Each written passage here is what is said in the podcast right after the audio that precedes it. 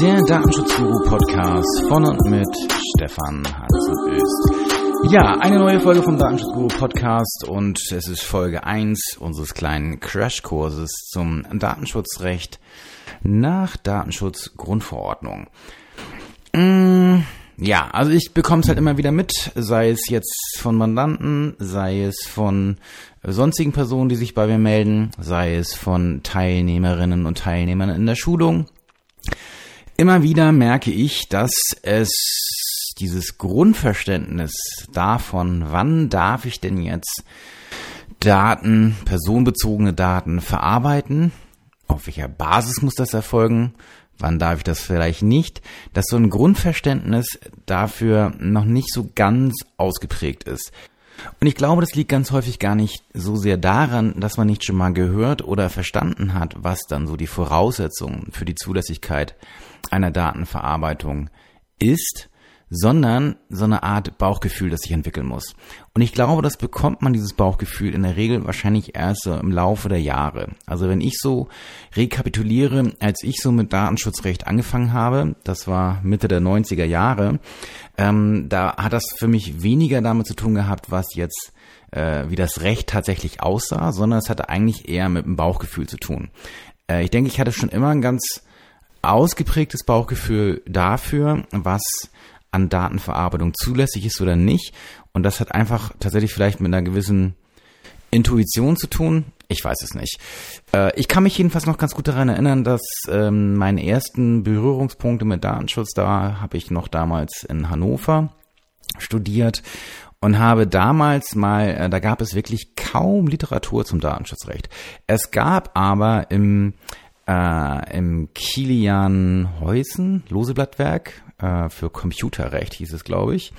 Ähm, da gab es eine Passage zum Datenschutzrecht und ähm, in der Unibibliothek gab es dieses Werk aber damals äh, nicht, beziehungsweise es war immer, ausge äh, immer ausgeliehen, es war, glaube ich, nur in einem Lehrstuhl vorhanden. Damals war ja auch äh, Professor Dr. Kilian noch im Hannover am Lehrstuhl, aber es ergab sich irgendwie nicht so recht, ähm, dass ich nun an dieses Werk rankam. Aber es gab halt eine Abhandlung von äh, Thilo Weicher zum Datenschutzrecht. Und damals in Hannover da war Thilo Weichert noch ähm, Mitarbeiter bei der niedersächsischen Aufsichtsbehörde. Und den habe ich dann mal besucht damals. Und er war tatsächlich so freundlich, mir äh, sein Werk mal zur Einsicht oder zur Durchsicht zur Verfügung zu stellen. Das fand ich großartig ähm, und das war so mein erster Berührungspunkt tatsächlich mit Ausführung und Abhandlung zum Datenschutzrecht. Denn das war damals wirklich nur sehr, sehr spärlich vorhanden. Heute sieht das nun deutlich anders aus. Neben dem Internet gibt es jeden Monat neue Fachbeiträge in juristischen Fachzeitschriften äh, zum Thema Datenschutz, insbesondere jetzt immer Datenschutzgrundverordnung und so weiter und so fort. Man hat also tatsächlich eine gute Möglichkeit, sich dort auszubilden, fortzubilden und ein Gespür für Datenschutz zu entwickeln. Aber selbst dann, so die allein die trockene Materie Datenschutzrecht, ähm, ich glaube, die große Kunst besteht darin, ähm, das mit Leben zu füllen. Und das, ähm, deswegen nehme ich jetzt auch immer also mit ein bisschen ähm, Augenzwinkern zur Kenntnis, dass es jetzt schön und gut ist, wenn jetzt zum Beispiel die Aufsichtsbehörden mehr Personal bekommen sollen auf Grundlage oder mit der Begründung, dass die Datenschutzgrundverordnung jetzt auch für die Aufsichtsbehörden tatsächlich einen erheblichen Mehraufwand bedeutet. Und das tut sie natürlich. Gleichwohl muss man sich aber auch ähm, natürlich überlegen, dass mh, mm, neues Personal gut und schön ist Bloß bis dieses neue Personal tatsächlich so fit ist im Datenschutzrecht, dass man da wirklich ähm, ein Gespür dafür entwickelt hat, wie das funktioniert und so weiter, ähm, das wird also eine ganze Weile dauern. Also nach meiner Einschätzung sind das sicherlich äh, mehr als zwölf, eher 24, vielleicht sogar 36 Monate, in denen ich tatsächlich so ein Gefühl dafür entwickle oder entwickelt habe, wie so die wie das Datenschutzrecht so funktioniert auf der einen Seite und vor allen Dingen, wo so die roten Linien sind. Das heißt, was ist erlaubt, was ist nicht erlaubt.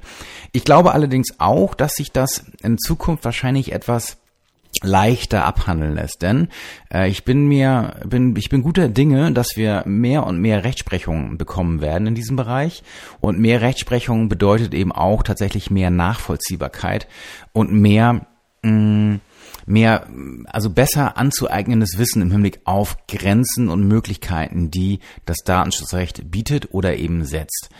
Das heißt, es wird, glaube ich, für uns alle mit mehr Rechtsprechung wesentlich einfacher, weil wir dann eben besser ableiten können, was geht, was geht nicht. Und wir uns ein bisschen mehr vom Bauchgefühl lösen oder, besser gesagt, und das ist wohl eher so und hoffentlich auch so, dass unser Bauchgefühl sich ausprägt in eine Richtung, die einfach verlässlichere Prognosen im Hinblick auf ja, die rechtliche Zulässigkeit nach Auffassung der Gerichte im Hinblick auf eine Datenverarbeitung festsetzt oder eben nicht festsetzt. Und da ist natürlich schön, wenn die Aufsichtsbehörden mehr Personal bekommen. Bloß wie gesagt, die neuen werden sicherlich, ja, ich denke schon zwei Jahre benötigen, äh, bis man da so fest im Sattel sitzt, dass man da wirklich treffliche Entscheidungen treffen kann. Und das bedeutet natürlich insgesamt auch einen Mehraufwand für das bestehende, erfahrene äh, Personal in den Aufsichtsbehörden, weil die natürlich jetzt äh, viel mehr da ein, ein Training on the Job machen müssen, wie das im Englischen heißen würde. Das heißt, sie müssen dort eben tatsächlich ausbilden, die jungen Kolleginnen und Kollegen ausbilden. Ähm, jung, es müssen ja nicht zwingend jung sein im Sinne von Altersjahren, aber jung im Hinblick auf Datenschutzerfahrung. Denn auch die Aufsichtsbehörden werden jetzt die Schwierigkeit live miterleben, äh, wie schwierig es sein kann, gerade im Datenschutzrecht, ja, bereits vorgebildete Personen zu bekommen, die über fachliche Kompetenzen im Bereich Datenschutzrecht verfügen, die man auch wirklich so nennen kann. Ähm, ja, auf jeden Fall wollte ich jetzt im Rahmen so eines kleinen Crashkurses mal einen, ja, einen groben Fahrplan aufstellen. Wie kann man dann sich eigentlich ins Datenschutzrecht einarbeiten? Worum geht es im Wesentlichen? Das soll hier keine Vorlesung werden oder ähnliches, sondern einfach nur ein paar Schlaglichter auf die wichtigen 20 Prozent des Datenschutzes sein, die 80 Prozent in der Praxis ausmachen. Und in diesem, in diesem ersten Teil geht es vornehmlich jetzt erstmal darum, ähm, was ist denn jetzt eigentlich Gegenstand? So, also wenn ich jetzt äh, Datenverarbeitung beurteilen soll, und wir wollen jetzt hier nicht in, in, ins Verfassungsrecht einsteigen, sondern wir wollen hier praktisch arbeiten. Und das heißt, äh, wir überlegen uns einmal, äh, wenn wir jetzt hier ein Szenario X haben, in dem Daten verarbeitet werden sollen, äh, wie prüfe ich jetzt, ob ich das darf oder nicht darf? Das ist Gegenstand dieser äh, paar Episoden nächster Podcast und im ersten Podcast, nämlich diesem hier, beginnen wir mit dem personenbezogenen Daten. Denn die Datenschutzgrundverordnung ist ja im Hinblick auf den sachlichen Anwendungsbereich auf die Verarbeitung personenbezogener Daten beschränkt. Und so heißt es dann auch so schön in Artikel 2 ähm, der Datenschutzgrundverordnung, hier in Absatz 1. Diese Verordnung gilt für die ganz oder teilweise automatisierte Verarbeitung personenbezogener Daten sowie für die nicht automatisierte Verarbeitung personenbezogener Daten, die in einem Dateisystem gespeichert sind oder gespeichert werden sollen. So, das ist der sachliche Anwendungsbereich und dann gibt es eben noch ein paar Ausnahmen von diesem Anwendungsbereich. Also es geht um die ganz oder teilweise automatisierte Verarbeitung personenbezogener Daten oder die nicht automatisierte Verarbeitung personenbezogener Daten, die in einem Dateisystem gespeichert sind. So, und es geht dann weiter, da muss man sich quasi dann durchhangeln. Ähm, denn äh, wenn jetzt hier Artikel 2 Absatz 1 diese, diese Grundlage erstmal ausspricht für den sachlichen Anwendungsbereich, dann muss man natürlich überlegen, okay, wo finde ich dann jetzt, äh, was jetzt zum Beispiel personenbezogene Daten sind ähm, was eine Verarbeitung personenbezogener Daten ist, was ein Dateisystem ist. Und ähm, all das finde ich halt in Artikel 4 der Datenschutzgrundverordnung, zumindest zu einem großen Teil. So, und jetzt nehmen wir mal den einfacheren Fall, nämlich die nicht automatisierte Datenverarbeitung. So, nicht automatisiert wäre ja letztlich äh, klassischerweise alles, was nicht mit Hilfe von ähm, elektronischen äh, IT-Systemen, also mit IT-Systemen äh, erfolgt. Also klassisches, wir können, lassen uns einfach mal, wir gehen von Papier aus. Akten, Karteikarten und so weiter und so fort.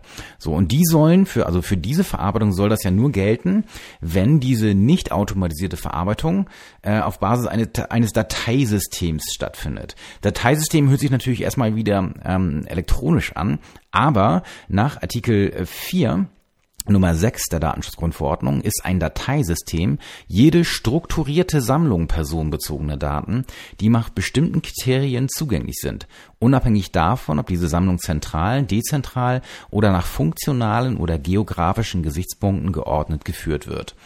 So, und das ist halt relativ einfach. Ne? Jede Akte hat in, also wenn wir bei den Akten bleiben, ähm, dann ist es natürlich schon so, dass man hier sagen kann, dass äh, eine Akten, an einen Aktenschrank, dass man schon naturgemäß dort die Akten in irgendeiner logischen Struktur anlegt, damit ich sie wieder auffinde. So, das kann ein Aktenzeichen sein, das kann eine Aktenbezeichnung sein, vielleicht sogar mit einem Namen oder einem bestimmten Kontext. Und natürlich habe ich da eine gewisse Ordnung, in der ich dann agiere, so dass ich in aller Regel eben bei diesen strukturierten Sammlungen davon ausgehen kann, dass ein Dateisystem vorliegt und dort eben auch die Datenschutzgrundverordnung gilt.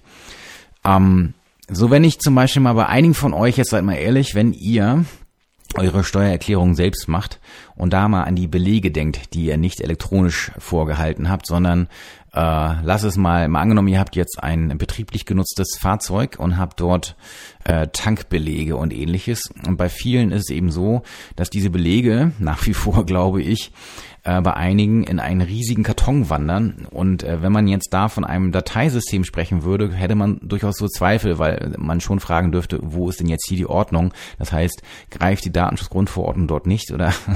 Aber ich glaube halt schon, dass selbst dieser wirre Kasten letztlich ein Dateisystem darstellen kann, weil zumindest diese Ordnung ähm, ja, also die, die Ordnung funktional vorhanden ist. Denn es gibt einen Kontext, in dem ich diese Belege sammle äh, und ich die kann die natürlich auch zuordnen.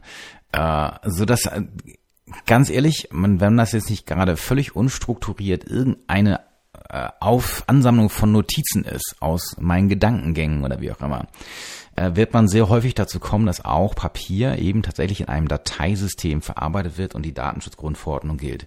Wichtig ist das natürlich jetzt für die Unternehmen und auch die öffentlichen Stellen, wenn man hier Daten auf Basis von Papier verarbeitet, dann wird das in aller Regel der Datenschutzgrundverordnung äh, unterfallen. Überlegt mal so der klassische Bereich, wo äh, sehr häufig, äh, zumindest bei meinen Mandanten noch, Papierdatenverarbeitung stattfindet, ist die Personalakte.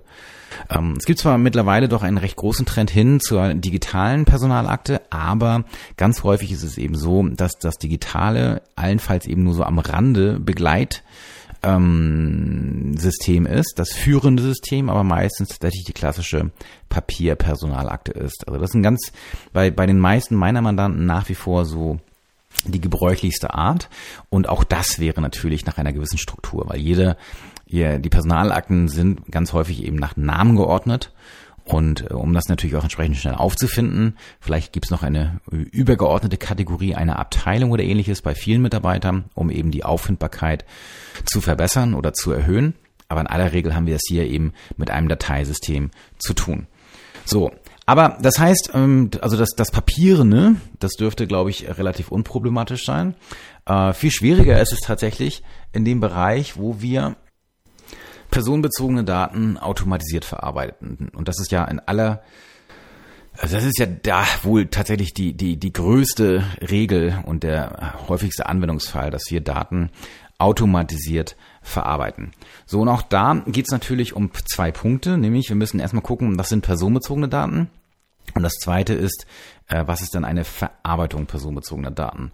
Und da hilft uns auch die äh, Definitionsnorm in Artikel 4 der Datenschutzgrundverordnung, denn die personenbezogenen Daten sind in Artikel 4 ähm, Nummer 1 legal definiert und die Verarbeitung wiederum ist in Nummer 2 von Artikel 4 der Datenschutzgrundverordnung legal definiert. So, und wenn wir uns das einmal anschauen, ähm, lass uns mal die Definition auf der Zunge zergehen. Zunächst von den personenbezogenen Daten. Also, personenbezogene Daten sind alle Informationen, die sich auf eine identifizierte oder identifizierbare natürliche Person beziehen. So, die wird dann eben, diese Person wird betroffene Person genannt. Und es geht aber weiter. Als identifizierbar wird eine natürliche Person angesehen, die direkt oder indirekt insbesondere mittels Zuordnung zu einer Kennung wie einem Namen, zu einer Kennnummer, zu Standortdaten, zu einer Online-Kennung oder zu einem oder mehreren besonderen Merkmalen identifiziert werden kann, die Ausdruck der physischen, physiologischen, genetischen, psychischen, wirtschaftlichen, kulturellen oder sozialen Identität dieser natürlichen Person sind.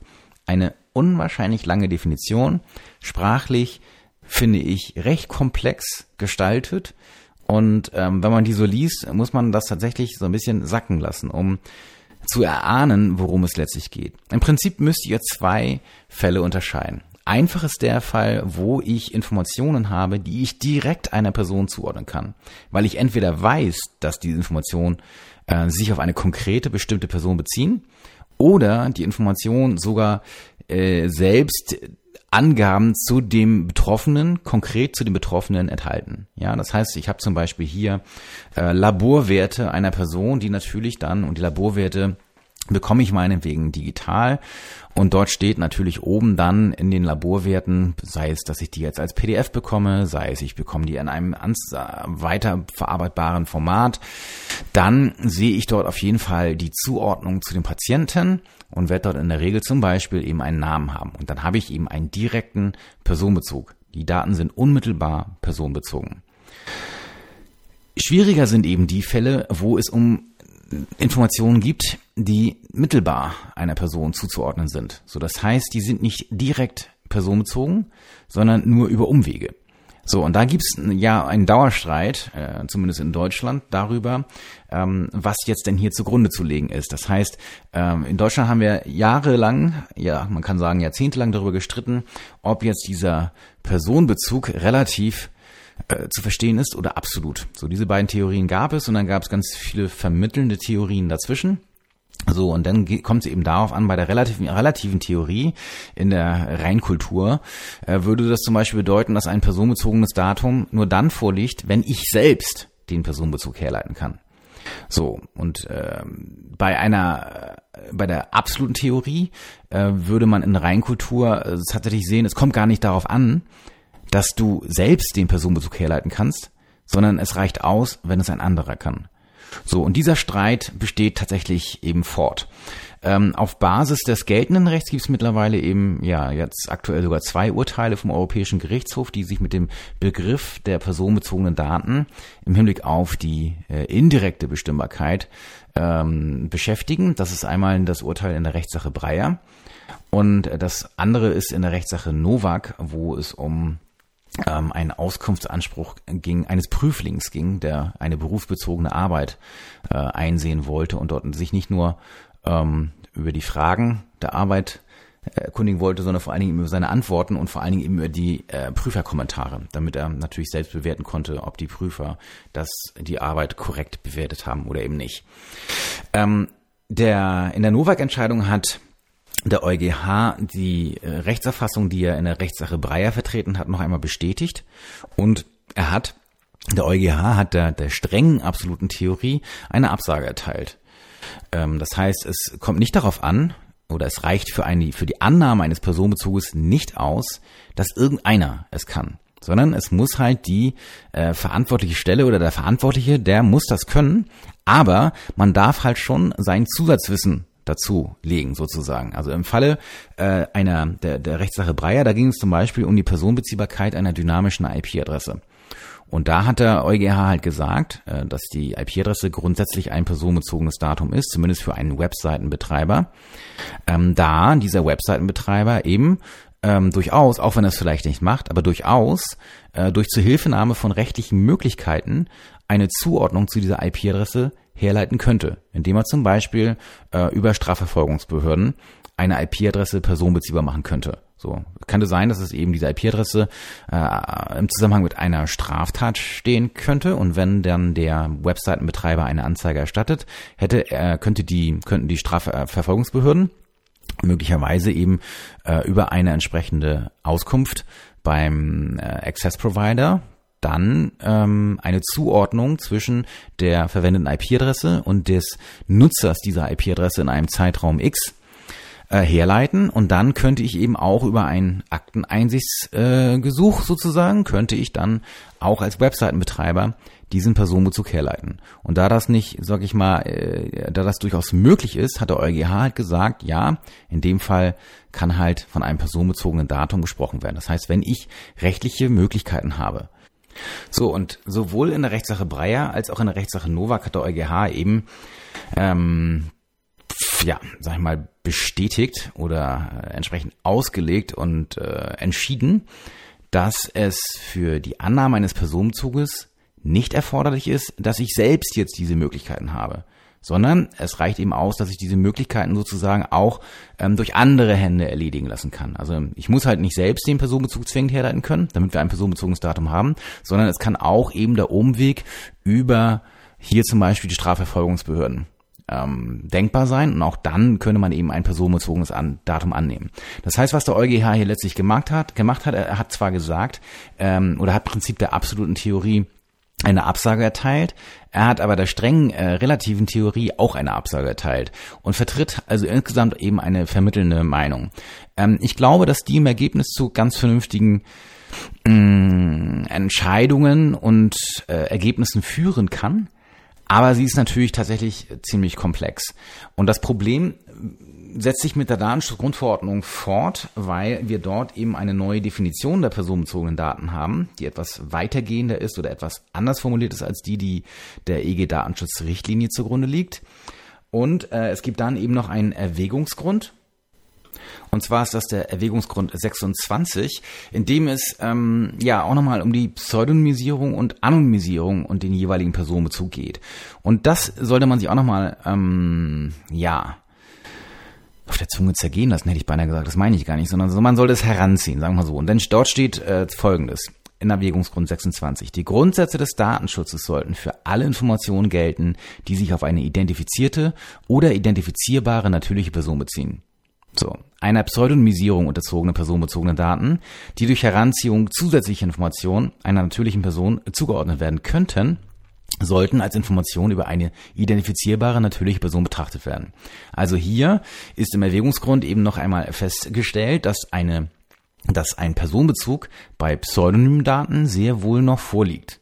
So, das ist ein bisschen schwierig jetzt ehrlich gesagt, weil es durchaus sein kann, dass eben für einen Dritten, äh, der jetzt äh, keine Zuordnung zu dieser zu diesem pseudonymen Daten hat, dass das sich für den durchaus als nicht möglich erscheinen lässt, auch nicht unter Drittmittel, wenn es rechtlich nicht äh, klar, also wenn rechtlich klar geregelt ist, dass er keine, mh, mm, kein Zugriff auf das, äh, auf die, auf das Zuordnungskriterium, damit keine Depseudonymisierung für ihn möglich ist, ähm, ob es denn trotzdem äh, personenbezogene Daten sind. Das, das beißt sich ein wenig und das beißt sich eben auch tatsächlich mit äh, der bisherigen Rechtsprechung des EuGH im Hinblick auf die Personenbeziehbarkeit.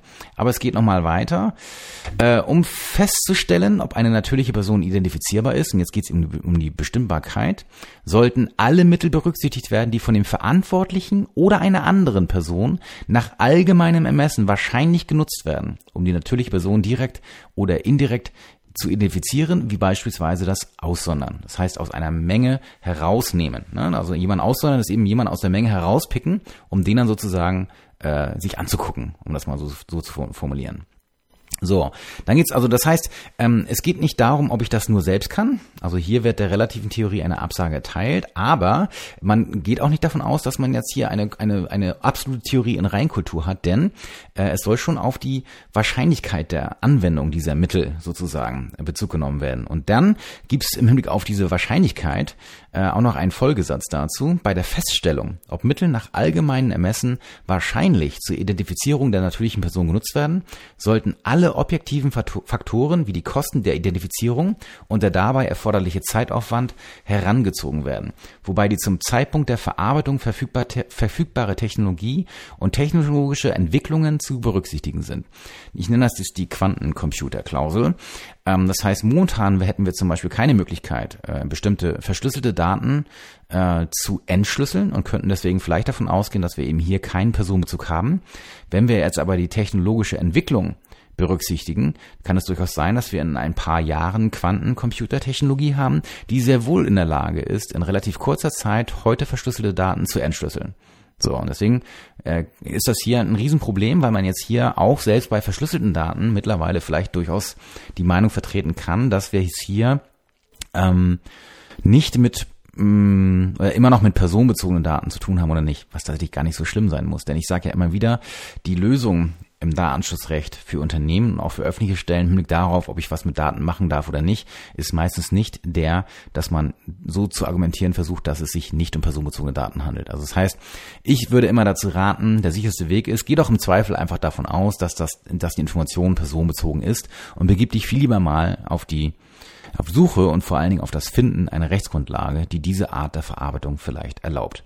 Denn unter uns gesagt ist es meistens völlig egal, ob es nun ein personenbezogenes Datum ist oder nicht. Selbst wenn es jetzt nicht vielleicht derzeit personenbezogen ist oder nicht direkt personenbezogen und vielleicht aber irgendwie nur ansatzweise und so weiter, dann tut man trotzdem ähm, sich selbst einen Gefallen und auch den Betroffenen, wenn man vielleicht einfach davon ausgeht, dass es personenbezogene Daten sein können und sich dann einfach mal auf die Suche und wie gesagt das Finden einer Rechtsgrundlage begibt, die dann vielleicht einem ermöglicht, wann man jetzt Daten verarbeiten darf oder nicht.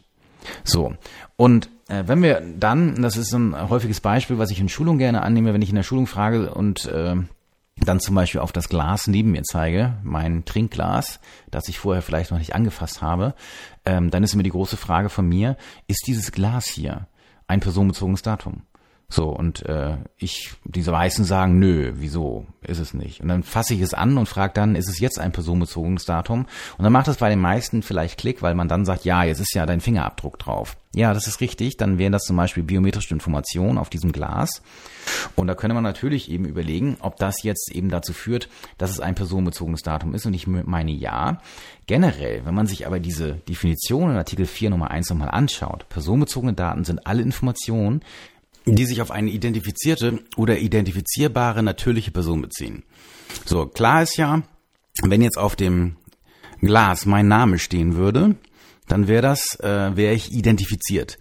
Klar wäre auch, wenn jetzt zum Beispiel eine Stelle, also ein Verantwortlicher, sei es eine Behörde, öffentliche Stelle oder ein Unternehmen, ähm, im Besitz meiner biometrischen ähm, Fingerabdruckdaten wäre, dann wäre das für die auch eine wohl ähm, identifizierbare Information, weil die Information zumindest zu mir bezogen werden könnte. So, die Fälle sollten klar sein. Aber ist jetzt ganz allgemein das Glas ein personenbezogenes Datum zu mir, also mein personenbezogenes Datum? Und da muss man ein bisschen gucken, es wäre ein personenbezogenes Datum, wenn das Ausdruck meiner, also wenn dieses Glas oder das Glas in seinem Kontext vielleicht Ausdruck der physischen, physiologischen, genetischen, psychischen, wirtschaftlichen, kulturellen oder sozialen Identität von mir ist. So, wenn ich mich also über dieses Glas, also wenn das Glas Teil meiner Identität ist, dann wäre es ein personenbezogenes Datum. Also ihr merkt schon, ne? das wird extrem schwierig. Aber man kann auch nicht per se sagen, dass das Glas kein personenbezogenes Datum ist. Vielleicht ist es Ausdruck meiner physischen Identität, weil ich neben dem Glas stehe. Und das kann durchaus der Fall sein. Ähm, genauso wie wenn ich mich in meinem Raum befinde und äh, es sich um mein Eigentum handelt. Mein Schrank. Mein Schrank, ein personenbezogenes Datum, dürfte wohl sehr klar sein. Aber warum denn nicht mein Glas? So, und das mag manchmal abstrus klingen, aber ich sage es ja immer wieder, der Weg oder die Flucht aus dem personenbezogenen Datum macht in der Regel keinen Sinn. Man fährt wesentlich besser damit, wenn man generell davon ausgeht, dass eine Information personenbezogen ist und man sich dann eben auf das Finden einer Rechtsgrundlage konzentriert. Ja. Das soll es heute aber gewesen sein zum Begriff des personenbezogenen Datums. Und jetzt schauen wir uns in den nächsten Wochen nochmal an, wenn wir dann ein personenbezogenes Datum haben, welche Voraussetzungen wir dann brauchen, um mit diesem personenbezogenen Daten etwas machen zu dürfen. Nach der Datenschutzgrundverordnung. Im Prinzip schauen wir uns halt Artikel 6 DSGVO an. Bis dahin, alles Gute, weiterhin schöne Zeit.